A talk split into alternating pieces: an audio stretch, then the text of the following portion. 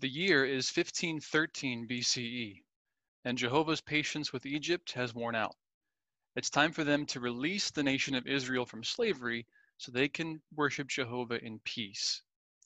But being a, a, fair and considerate God, Jehovah wants someone to alert the Pharaoh of what's about to happen and make sure that even though Israel is leaving, whether Pharaoh likes it or not, Pharaoh does have at least one choice to make.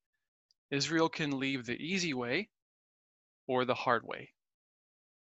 Now, what kind of a person would you choose to deliver such a message?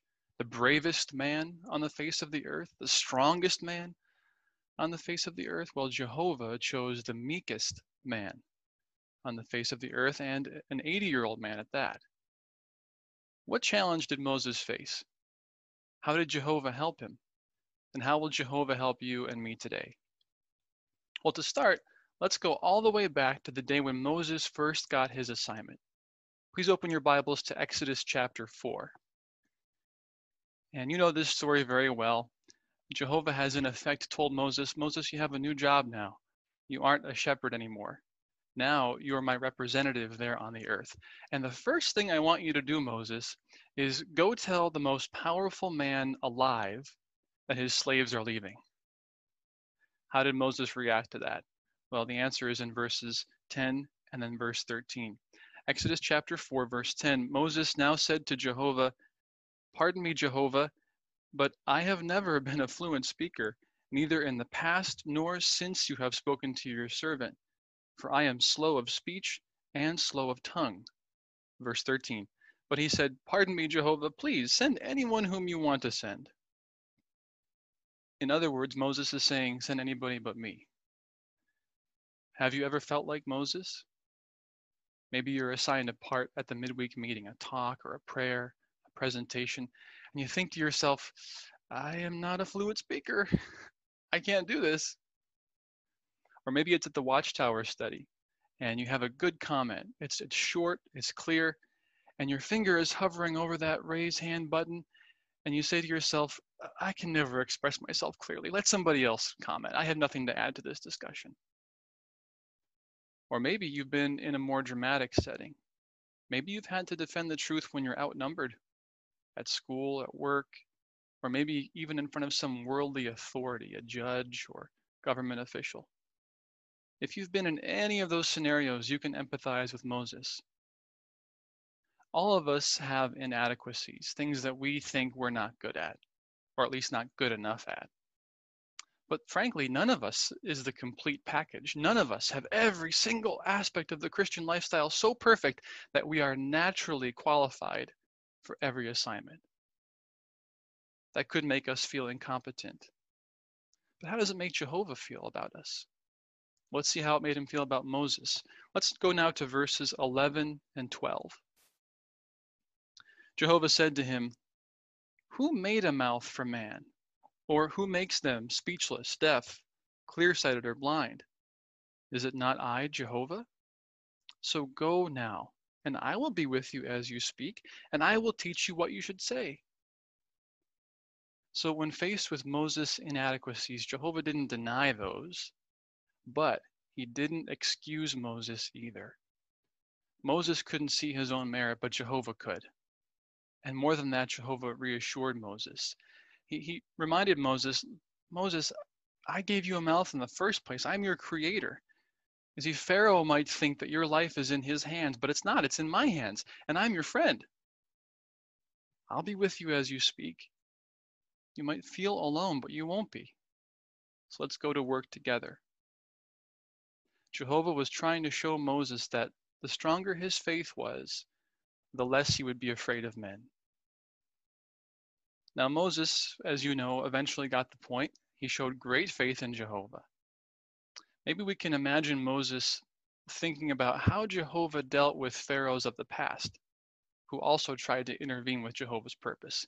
How about that pharaoh who tried to take Abraham's wife Sarah for his own? How'd that work out? It didn't.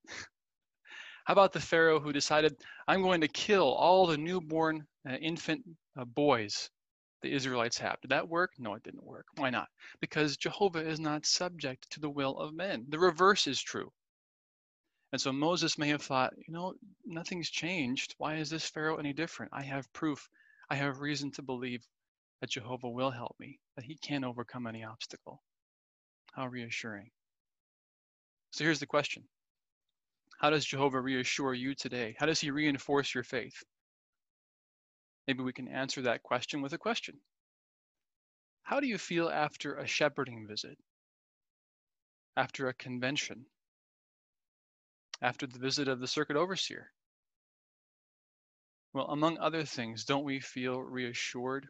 We feel reinforced. We think to ourselves, I made the right choice siding with Jehovah. I, I, I do know the truth. I haven't been lied to. I, I can explain this. I, I know what I'm talking about.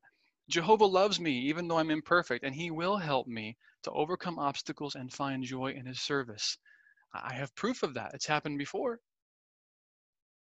Those opportunities are Jehovah, in effect, reassuring us and helping to reinforce our faith so we can overcome fear of men, just like He helped Moses. Now, on top of the instruction that Jehovah gave to Moses, on top of the reassurance, on top of all the miracles he empowered him to perform, Jehovah gave Moses one more thing. It's in verses 14 and 15 of Exodus chapter 4. It says, Then Jehovah's anger blazed against Moses, and he said, What about your brother Aaron the Levite? I know that he can speak very well, and he is now on his way here to meet you. When he sees you, his heart will rejoice. So you must speak to him and put the words in his mouth. And I will be with you and him as you speak, and I will teach you men what to do.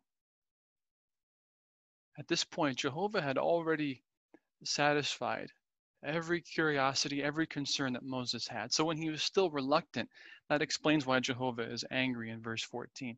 But even so, even though Jehovah had to rebuke Moses, Jehovah did not angrily force Moses to face the Pharaoh alone. He was still very compassionate and gave Moses an assistant in Aaron. How loving and considerate of Jehovah. How does Jehovah assist you today? In the literal way, he gives us our brotherhood, friends in our congregation, even, who support us.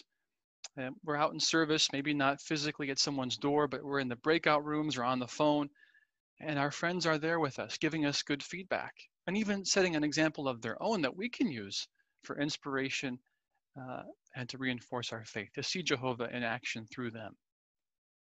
We also have comprehensive teaching guides, like our teaching brochure and the ministry school or BE book. These are comprehensive and they cover every part of teaching from the technical to the emotional or the heart matter of teaching.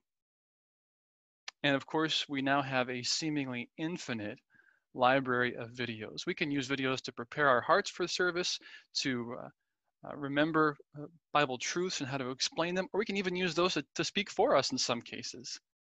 Jehovah has compassionately provided assistance for you and me, just like he did for Moses. So learn from Moses' example.